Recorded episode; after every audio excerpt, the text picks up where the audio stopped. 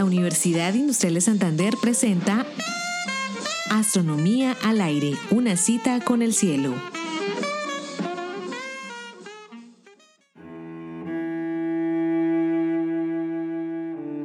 De las diversas criaturas que la física ha engendrado, pocas tienen una historia tan interesante y tan llena de confusiones, especulaciones e interpretaciones fallidas en la frontera de la ciencia como los agujeros negros.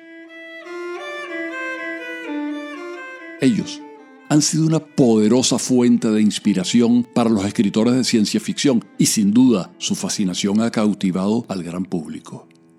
Pero, ¿existen realmente los agujeros negros? ¿Cómo se impusieron a la realidad? Ahora presentamos los agujeros negros. De que vuelan, vuelan. Los agujeros negros nacen como una entidad teórica, una solución matemática de las ecuaciones de la teoría de la gravitación de Einstein. La solución la consiguió el astrónomo Karl Schwarzschild en 1916. Einstein quedó muy impresionado y logró que se publicara inmediatamente. La solución corresponde a la geometría alrededor de una masa esférica. En las teorías complejas, y la relatividad lo es, la interpretación de los resultados no es obvia, y hubo que esperar que la historia trajera nuevas matemáticas para saber qué estaba realmente diciendo la teoría. Hubo que esperar observaciones que limitaran la imaginación de los teóricos, y hubo que esperar a que los astrofísicos sugirieran escenarios posibles de aparición de los presuntos agujeros negros. En 1939, Robert Oppenheimer, sí, el mismo del proyecto Manhattan, y su alumno Snyder demostraron con un modelo simple que la materia colapsando una vez que traspasa una cierta distancia, llamada el radio de Schwarzschild, el colapso es indetenible. Ese mismo año, Einstein publica un trabajo donde pretendía demostrar que los agujeros negros no podían existir en la realidad y mantuvo ese punto de vista hasta su muerte en 1955. En 1958 se demostró que el radio de Schwarzschild es un horizonte y que nada puede salir de su interior. En los 60 se descubrieron los cuásares, objetos que despiden una enorme cantidad de energía y los astrofísicos conjeturan que la energía proviene de un disco de materia girando velozmente alrededor de un agujero negro gigantesco. En 1967, Jocelyn Bell descubre los púlsares, es decir, estrellas de neutrones en rápida rotación con campos gravitacionales formidablemente grandes. Ese mismo año, el imaginativo John Wheeler acuña el término black hole, agujero negro.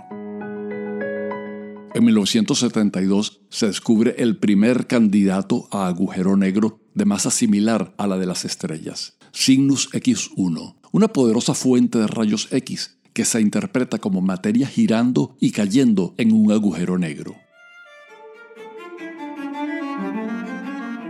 La actividad de los teóricos es frenética. Hay una explosión de artículos técnicos que intentan descubrir todas las intimidades de los agujeros negros. Agujeros negros cargados, agujeros negros rotantes, mini agujeros primordiales, agujeros de gusano, singularidades en el centro, termodinámica de agujeros negros, radiación de Hawking de los agujeros negros y hasta agujeros blancos. Y pare usted de contar.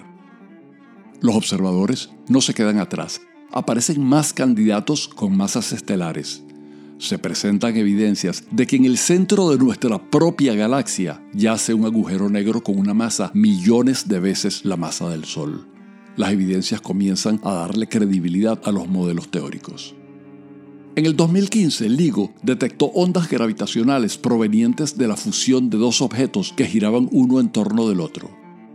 El patrón registrado de las ondas gravitacionales solo es posible si los objetos que se fundieron eran dos agujeros negros.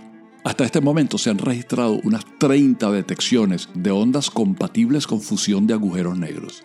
Finalmente, en el 2019, el telescopio EHT fue protagonista al revelar la primera imagen de la sombra del agujero negro supermasivo en el centro de la galaxia M87, alborotando las redes y proveyendo la demostración más contundente de la existencia real de los agujeros negros.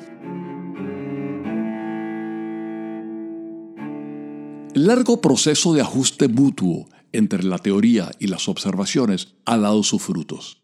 Los singulares objetos prefigurados hace más de un siglo por las complejas matemáticas de la relatividad general pasaron de ser una abstracción teórica a tener la contundencia de los objetos reales del universo.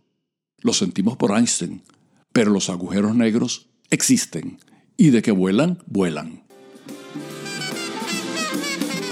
Realización Astronomía al aire. Narración edición Héctor Rago. Grabación Jairo Campillo, equipo radio Telewis Comunicaciones. Twitter arroba astro al aire.